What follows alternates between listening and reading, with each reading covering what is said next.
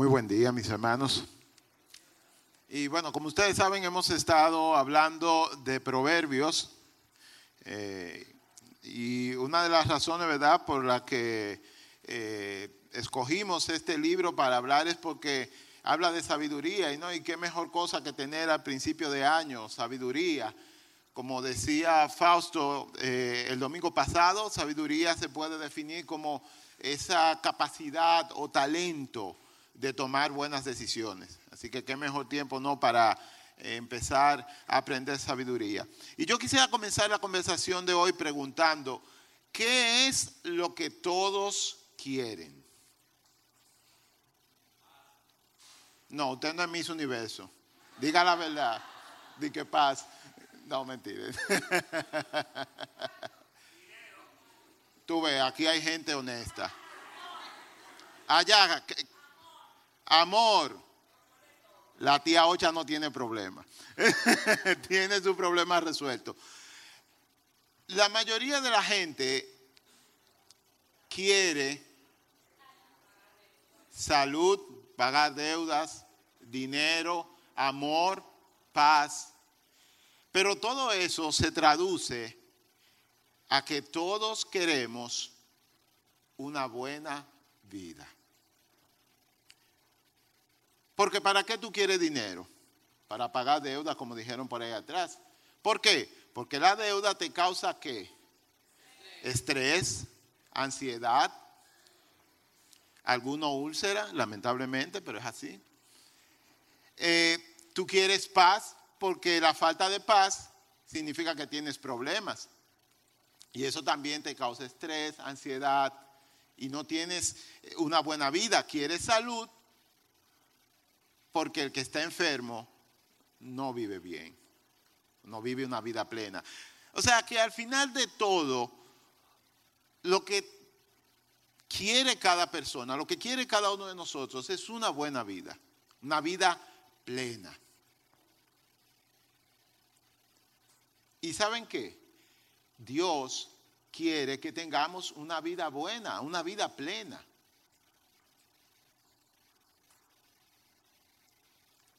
El problema viene con dos cosas. Primero, ¿cómo nosotros creemos que se puede lograr esa buena vida? Esa vida plena. Y cómo Dios, que por cierto fue quien hizo la vida y quien te hizo a ti, quien te hizo a mí y nos conoce mejor que como nosotros nos nos conocemos a nosotros mismos, cómo Dios entiende que se puede lograr una vida plena.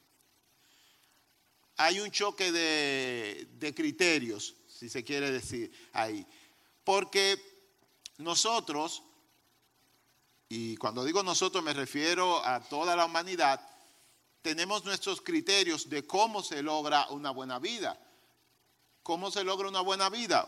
La respuesta más frecuente que tú vas a escuchar es teniendo dinero, teniendo recursos. No importa cuántas veces nosotros hayamos visto gente con mucho dinero ser infelices, nosotros entendemos, o la mayoría, vamos a decir para no generalizar, entiende que la manera de tener una vida plena es teniendo mucho dinero.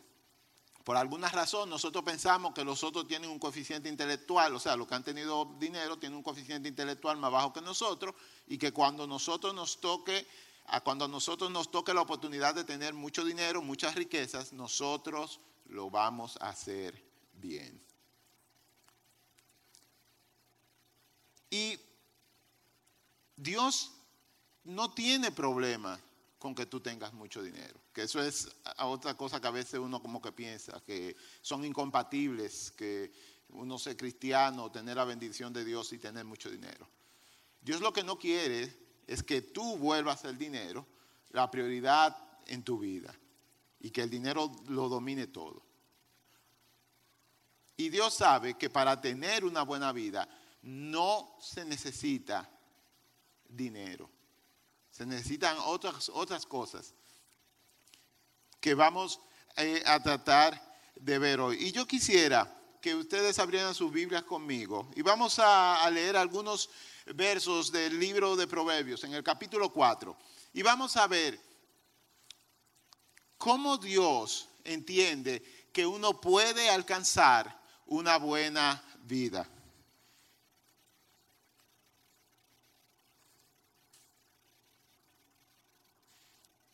Proverbios capítulo 4. El que tenga eh, la página, por favor, me la dice o se la dice a la sala. 505 dicen por ahí. Y vamos a leer del versículo 10 en adelante.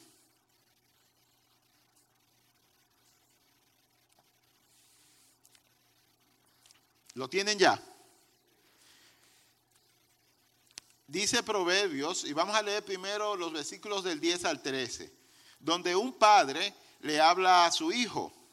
O sea, Dios, nuestro Padre, nos habla a nosotros, podríamos verlo así, sobre las claves de cómo tener una vida plena, una vida buena. Y leemos, Hijo mío, escúchame y haz lo que te digo y tendrás una buena y larga vida. Te enseñaré los caminos de la sabiduría y te guiaré por sendas rectas. Cuando camines, no te detendrán. Cuando corras, no, no tropezarás. Aférrate a mis instrucciones, no las dejes ir, cuídalas bien porque son la clave de la vida. El Padre le va a dar al Hijo aquí, nada más y nada menos que eso, precisamente, la clave de la vida, la clave para tener una vida buena, una vida plena y una vida larga. Y son tan buenas esas claves que dice el versículo 12 que cuando camines por, ese, por esa senda que te voy a enseñar, no te detendrás, no tropezarás. Ahora, vamos a ver que, ah, vamos a ver algunas cosas de, este pasaje. Lo primero es, ¿qué se le pide al Hijo? Y vuelvan por favor a sus, a, Biblias y lean ahí eh, los versículos de 10 al 13. ¿Qué se le pide al Hijo? A ver. vamos por orden. Se le pide que, que escuche. ¿Qué más se le pide? Que haga. Y escuchar, si tú sumas escuchar y hacer, ¿a qué te da eso igual? Obedecer. Porque tú puedes escuchar y no hacer. Inclusive, tú puedes oír que es muy diferente a escuchar. ¿Y qué más se le pide al hijo? A ver, sigan leyendo. Aférrate a mis instrucciones. Me encanta el lenguaje que usa eh, el, el proverbista aquí, porque es como, por lo menos la imagen que me llega a mí, quizá a ti te llegue otra diferente, pero la imagen que me llega a mí es como que te puedes perder, como que tú tengas un río muy caudaloso y la única manera de salvarte es aferrarte a eso que te estoy diciendo. Y vuelve y lo recalca en el versículo 13. Dice, cuídalas, no la dejes ir. Así que la primera, el primer paso, la primera clave para tener una vida buena, una vida plena, es escuchar más hacer, que es igual a obedecer, a obedecer a Dios. Y eso significa que nosotros no tenemos por nosotros mismos la capacidad de, guiar nuestro barco, nuestra vida, vamos a coger esa metáfora, por el mar de la vida sin la guía de alguien más experimentado. Lo primero que tenemos que hacer es reconocer que necesitamos de Dios, que necesitamos depender de Dios, necesitamos escuchar a Dios si queremos tener una buena vida. Pero también vemos que aquí hay una conversación. El padre, el hijo escucha, pero el padre habla. El padre es el maestro. Y yo quise puntualizar esto aquí, aunque verdad es bastante obvio en el versículo, porque muchos de nosotros aquí ya tenemos hijos. Y los que no, eventualmente lo tendrán. Por lo menos es el plan, ¿no? Creo yo. El asunto es que yo veo aquí una similitud, ¿verdad?, entre nuestro Padre Celestial y nosotros como padres de, personas, personitas chiquititas que están creciendo y que se están formando.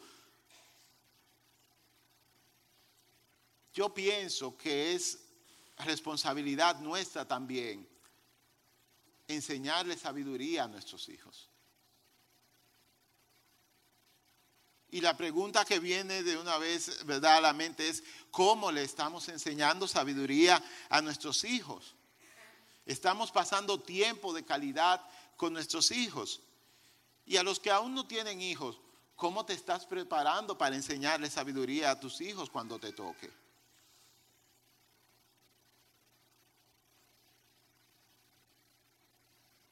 Entonces, son cosas en las que debemos pensar. Y después de que el padre, ¿verdad? En esta conversación le dice, mira, escucha lo que te voy a decir, empieza a decir. Y por eso yo quisiera que sigamos leyendo. Y vamos a leer los versículos del 14 al 17.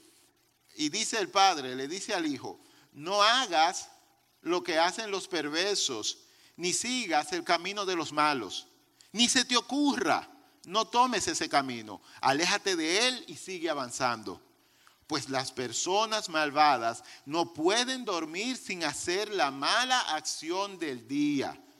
Qué fuerte, ¿eh? la mala acción del día. Uno siempre dice la buena obra del día, la buena acción, pero eso es, estas personas, dice eh, Proverbios, no pueden dormir sin hacer la mala acción del día. No pueden descansar sin antes hacer tropezar a alguien se alimentan de la perversidad y beben el vino de la violencia.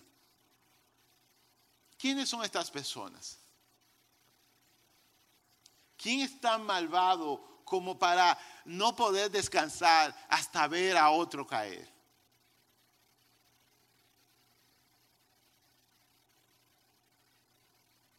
Es difícil, ¿verdad? O sea, de verdad, hagamos un ejercicio. ¿Quién es así? ¿Quién nosotros conocemos que es así como tan malo, tan perverso, tan sin gracia? Por no decir la otra palabra. tan sin gracia.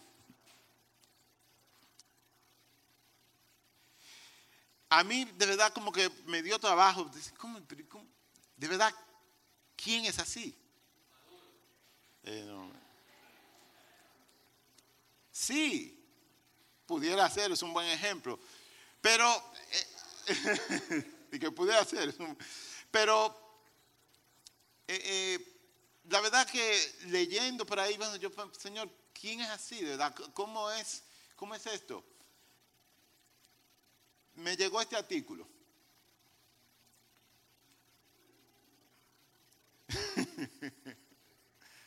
Miren, ahí dice, ups, se fue este. Ahí dice que Jeff Bezos, para los que no saben, me imagino que todos saben, pero Jeff Bezos es el, el CEO el fundador de, Amazon, ¿sí? ahí donde tú compras casi toda la semana.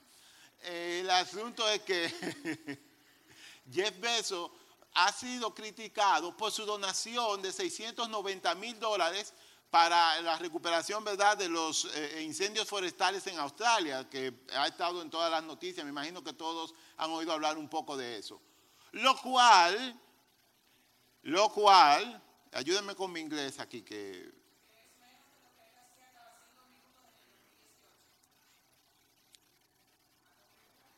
O sea, ah, pero también me pagaron eso, ¿y cómo es la cosa?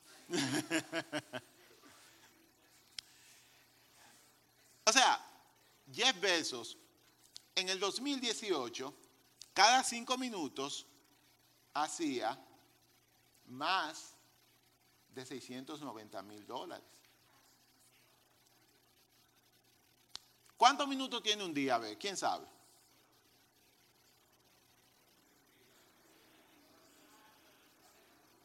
Saquen ahí. En lo que ustedes están calculando, lo voy a decir, son 3.600.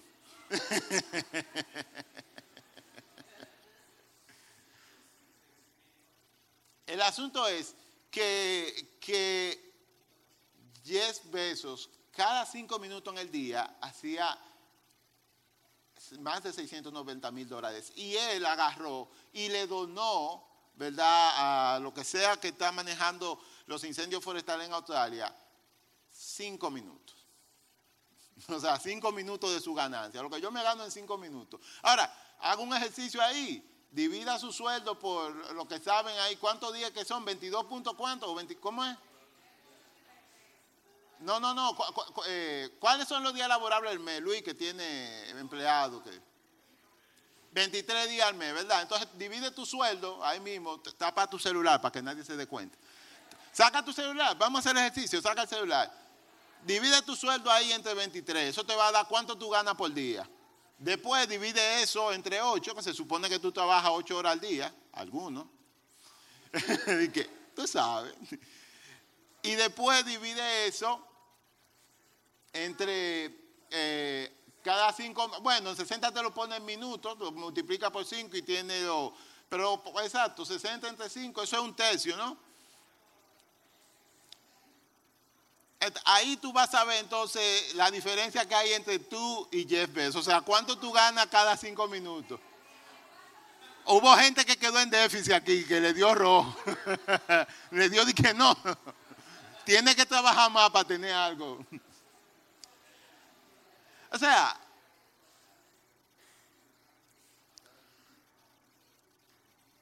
y eso de verdad que me, llamó la atención. Y yo seguí buscando y, según eh, eh, otro artículo por ahí, que no quise traerlo para no alargar mucho esta parte, eh, este señor, o sea, lo que equivale para un ciudadano norteamericano promedio, que ninguno de los que está aquí seguramente tiene ese nivel de, ingresos, lo que equivale para un ciudadano norteamericano promedio gastar un dólar o sea, a Jeff Bezos le equivale ese dólar a 1.2 millones de dólares.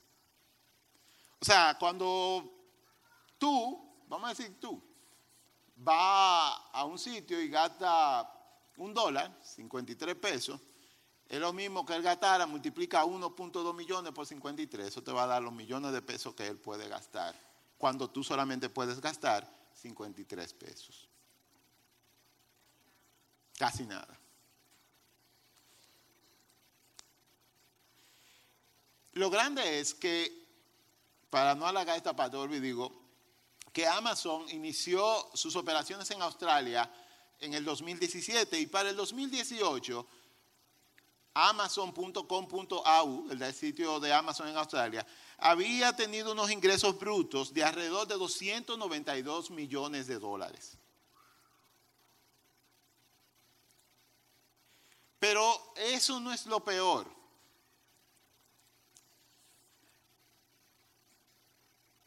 Jeff Bezos tiene en su compañía incorporado un, problema, un programa perdón, de gerencia que se llama darwinismo intencional. ¿En qué consiste eso? Consiste en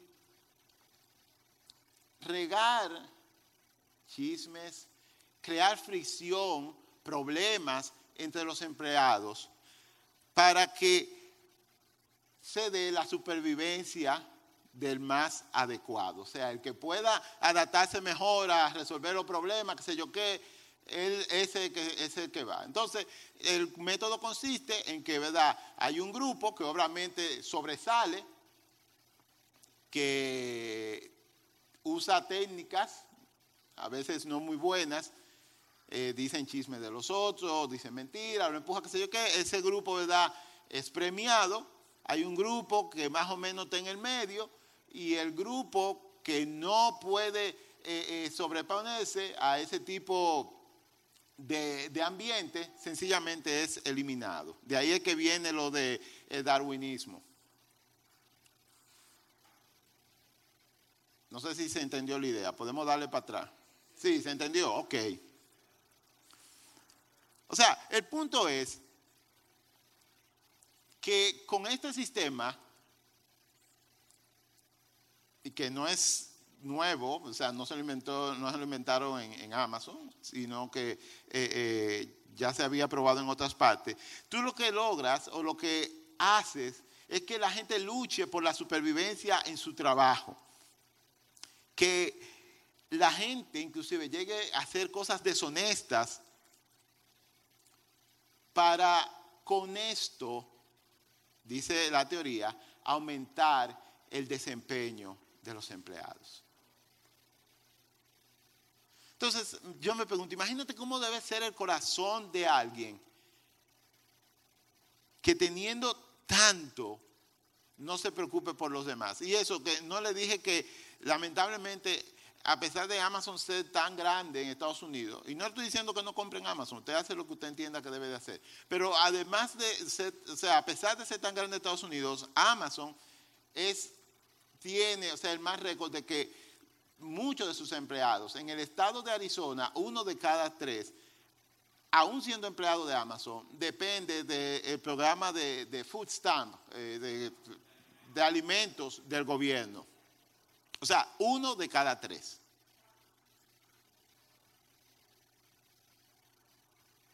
Entonces, yo lo que me pregunto es, ¿cómo puede ser el corazón de alguien que teniendo tanto, no piense en los demás. O no le duelan los demás, sino sencillamente lo que piensa es en la eficiencia. Porque me imagino que ya no se trata de dinero.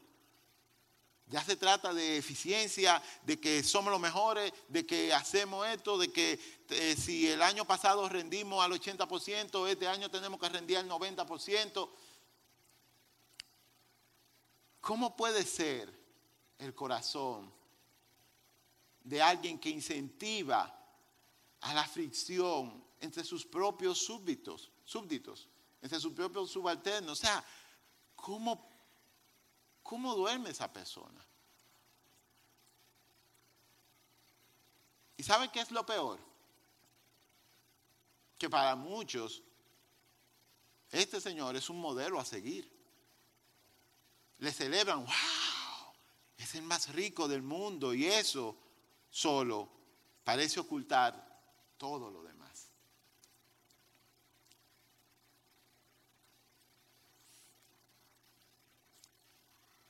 Pero el proverbista dice, no hagas lo que hacen los perversos, ni sigas el camino de los malos, ni se te ocurra, no tomes ese camino. Aléjate de él y sigue avanzando.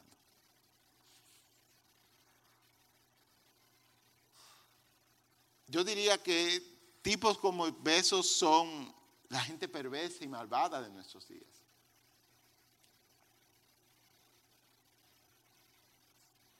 Y muchas veces vuelvo y digo, son hasta nuestros ídolos, nuestros prohombres, los ejemplos. Sin embargo, el libro de Proverbios dice, aléjate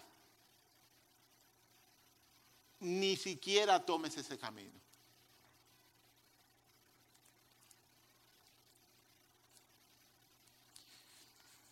La segunda clave, y vayan anotando, o sea, la primera es escuchar.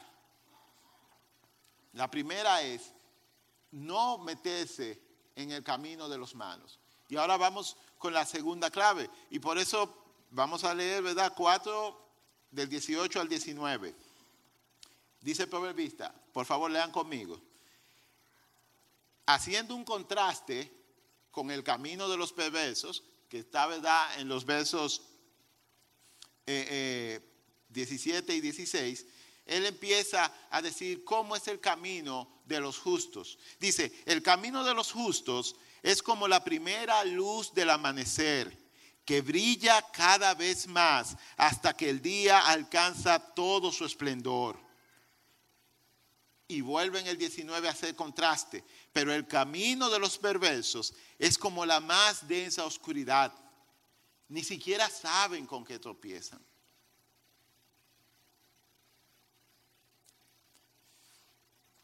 Lo primero que uno debe entender por caminos es que es un estilo de vida.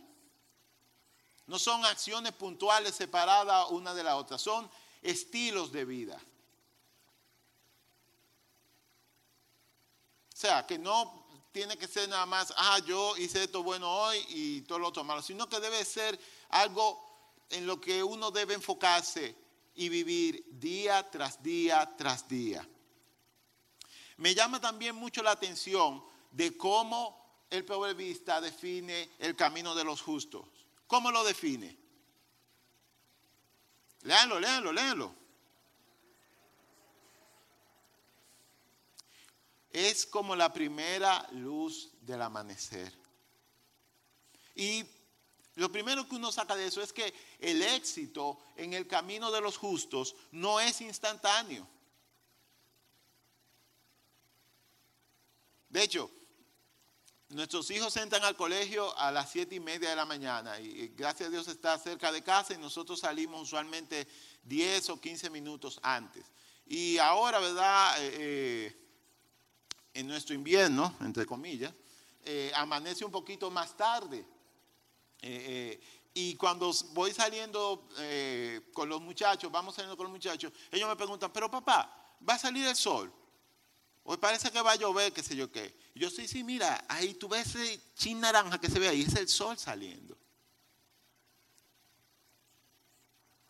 A veces a las 4 de la mañana o a las 5 de la mañana, el que no lo sabe no cree que va a amanecer, pero sí amanece. Y así mismo es el camino del justo. No hay éxito instantáneo. Es progresivo, pero llega. Y muchas veces eso es lo que desalienta a uno a, caminar según los preceptos del Señor. Yo he oído mucha gente decir que yo estaba bien o mejor antes de ser cristiano y ahora que me hice cristiano como que las cosas todas me salen mal o me siento juzgado o antes yo podía hacer lo que me daba la gana y no pasaba nada. Felicidades. Estás progresando, estás amaneciendo.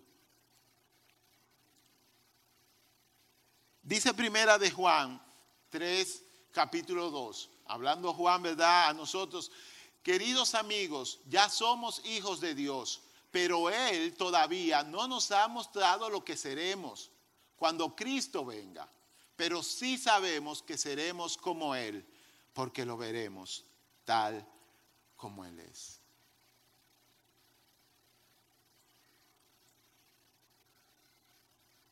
al principio decíamos que había siempre un choque de criterios entre la forma de, Dios y nuestras formas de tener una vida plena, de alcanzar una buena vida. Y parte de ese problema, de ese choque de criterios, tiene que ver con que nosotros estamos muy enfocados con los 70 o quizás 80 años que vamos a vivir aquí. Para Dios, eso no llega ni siquiera al tiempo que tú consumes pestañando. Dios está mucho más interesado en la vida después de esta vida. Es como cuando tú tienes hijos. De hecho, el que no tiene hijo aquí, tenga hijos para que entienda un poquito más al Señor. Me está pasando. A veces mis hijos se preocupan por cosas que son nimiedades, que son disparates. Y yo le digo, no, no, no, es que esto es mucho más importante. De verdad, no, sin relajo. Tú vas a ver, Luis Isabel. El Señor le va a hablar todos los días. Tú no vas a poder dormir de tanto que el Señor te habla. Literalmente. Con los hijos. El Señor te habla todos los días a través de tus hijos. Porque tú ves reflejado como a veces uno se porta con el Señor. Y el Señor como papá toda la cosa que tiene que hacer. Aguantar, esperar. Porque los hijos se enfocan en que quieren un, juego de celular cuando tienen que comer. La comida es mucho más importante que el programa de la televisión. Y así mismo pasa con nosotros. Nosotros, Señor, quiero un carro. quiero un carro, Señor. Y el Señor dice, sí, está bien, yo te lo voy a dar. Pero esto es más importante. Enfocarte en mí es más importante. Moldear tu vida es más importante. Escucharme es más importante. Aprender sabiduría es más importante.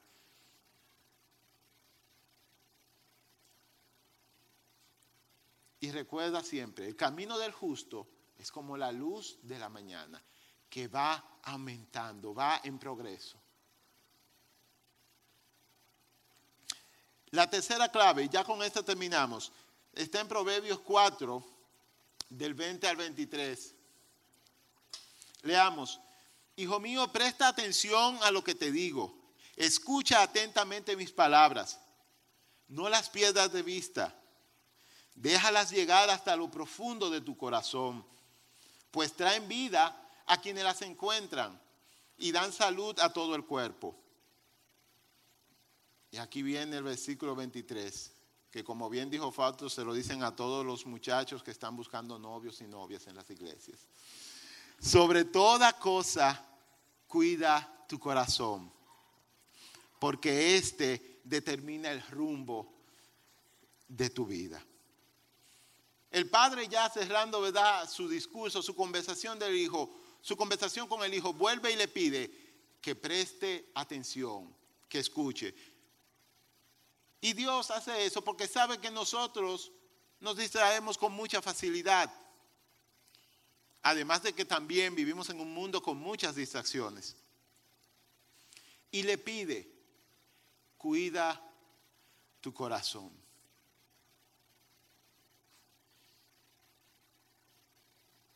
¿Cuántos de aquí han tomado decisiones basadas en emociones? Y los otros que no levantaron la mano, vamos a orar por ustedes al final del servicio. Allá levantaron hasta los pies.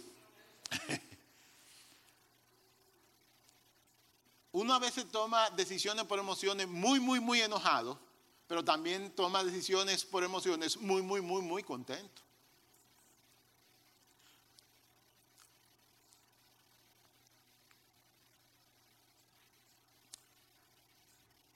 Blaise Pascal, matemático francés, lo puso de esta forma.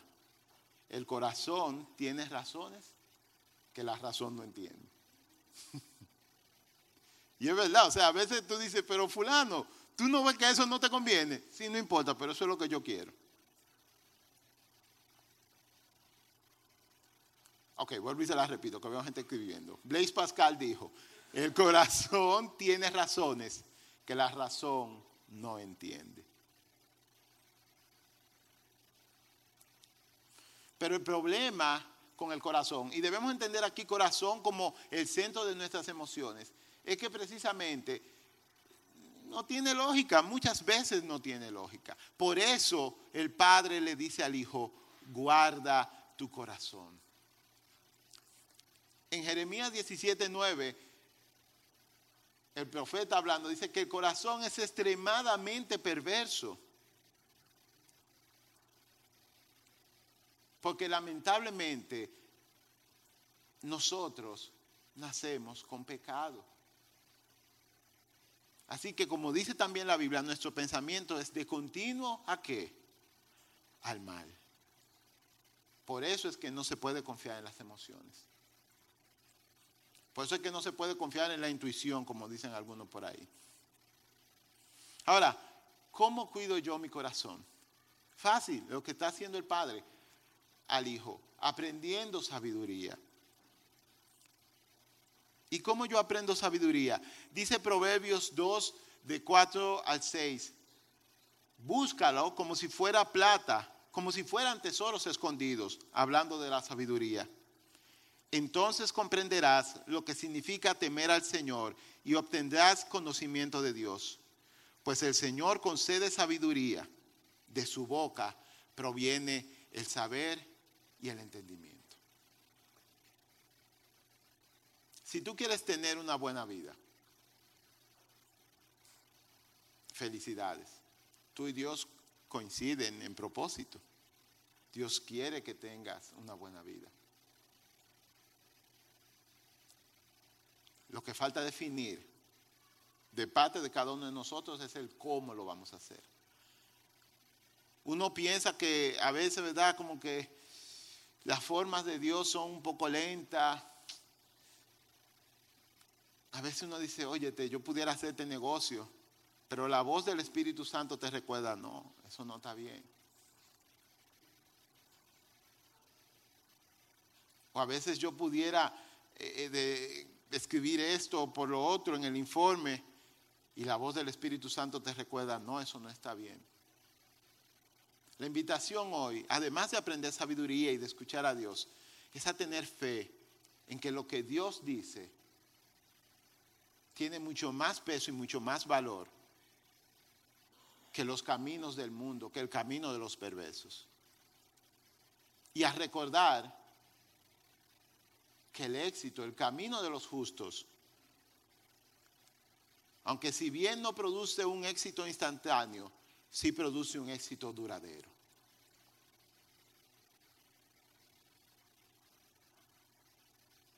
El cielo y la tierra pasarán, mas mis palabras no pasarán.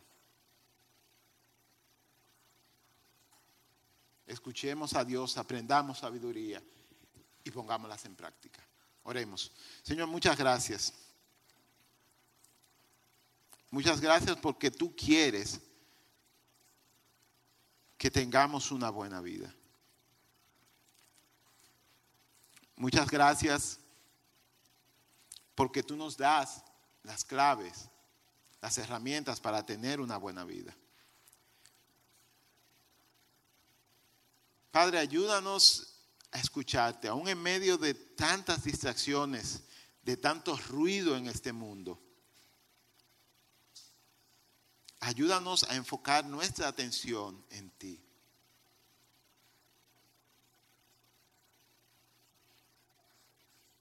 Señor, danos las fuerzas necesarias para decirle que no al camino de los malvados, para decirle que no a las formas del mundo de lograr el éxito. Ayúdanos a recordar siempre, Señor, que tú estás mucho más enfocado en moldearnos, en darnos formas para la vida que viene, que en los pequeños placeres que podamos tener en esta vida.